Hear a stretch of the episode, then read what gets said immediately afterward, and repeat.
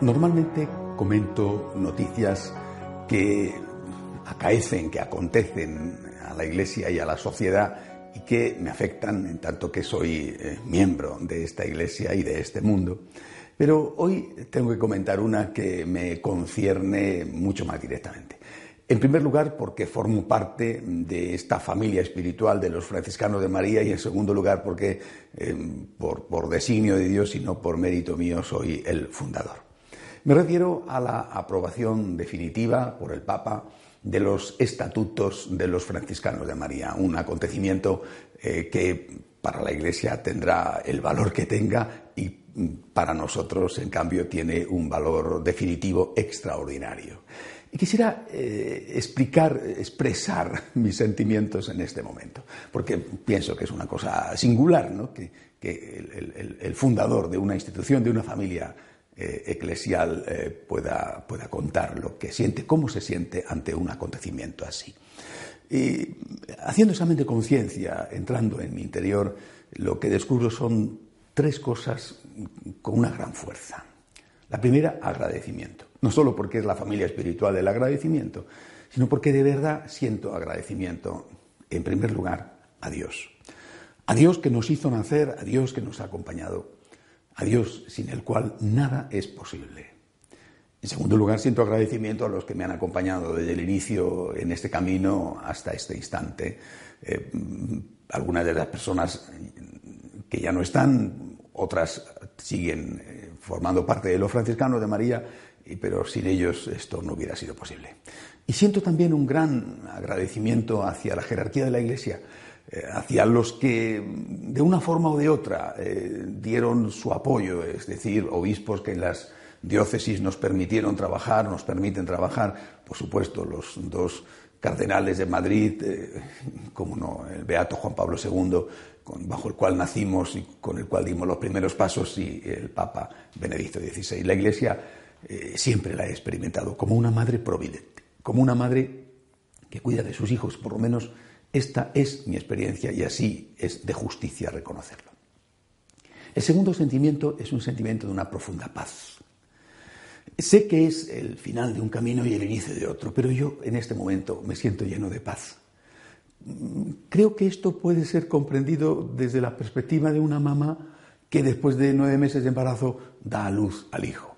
Eh, sigue necesitándole el hijo, a nadie le cabe duda, pero si ella falla, si ella no está, si ella, por ejemplo, se muere, el niño va a tener otros que le cuiden y, va a ser capaz, con la ayuda de Dios y con la ayuda de otras personas, de salir adelante. Yo siento lo mismo.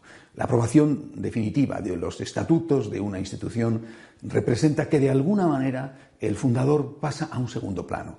Ahora, la institución es lo importante, ya no es propiedad del fundador, tampoco el bebé en el vientre de la mamá es propiedad de la mamá, pero la relación con la mamá es extraordinariamente importante, es muy dependiente de ella. Desde el momento en que nace, esa dependencia es muchísimo menor. Bueno, pues yo creo que en esto sucede lo mismo. Y eso a mí me produce una extraordinaria paz. No depende de mí, gracias a Dios no depende de mí, depende más que nunca solo de Dios y por supuesto de otras personas entre las cuales me encuentro, pero sin que ese papel mío sea tan importante. En tercer lugar, eh, eh, siento una enorme confianza. Quizá debería sentir, en tercer lugar, responsabilidad. Y no es que no sea consciente de la importancia de la responsabilidad que cae sobre mis hombros, sobre los hombros de todos los demás, como miembro de una institución oficial, es decir, una institución aprobada por la Iglesia. Pero sobre todo siento confianza. Eh, hemos llegado hasta aquí sorteando mil dificultades, mil zancadillas, mil problemas.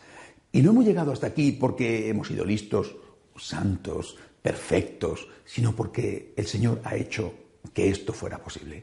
El Espíritu Santo que hizo nacer los franciscanos de María, la Santísima Virgen que ha cuidado de una manera especialísima, solícita, esta obra suya, es la que ha permitido que este momento de la aprobación definitiva de los estatutos tuviera lugar.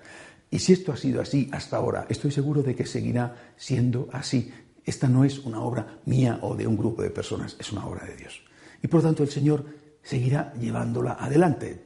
tendremos que hacer cada uno nuestra parte pero es Dios el que ha hecho surgir esto, es Dios el que lo llevará adelante. Y esto para mí me da una tranquilidad y una confianza extraordinaria. Yo confío en Dios, nunca he confiado en mí mismo.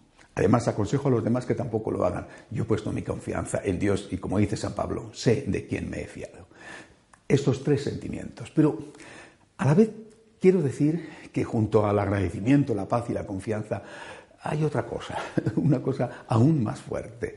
Eh, me acordaba estos días de aquella escena en la vida de San Francisco y de Santa Clara, cuando Santa Clara dejó su casa eh, y se fue por la noche al pequeño convento donde estaba San Francisco con los primeros compañeros para consagrarse a Dios, huyendo de su padre, que después fue a buscarla con sus hermanos a los pocos días. Eh, San Francisco le preguntó, ¿qué has venido a buscar? ¿Tú qué buscas? Y Santa Clara podía haber dicho, la pobreza, por ejemplo. Santa Clara dijo, busco a Dios. Busco a Dios, solo Dios. Solo Dios basta, dirá siglos después Santa Teresa de Jesús, solo Dios. Eso es lo que había en mi corazón cuando empecé mi camino de consagración a Dios. Eso es lo que hay hoy y eso es lo que quiero que haya para siempre, solo Dios. Lo demás es siempre una consecuencia y eso es lo que quisiera que tuvieran todos los franciscanos de María y es lo que les invito que tengan ustedes en su corazón. Solo Dios para amarle y agradecerle como Él se merece. Gracias.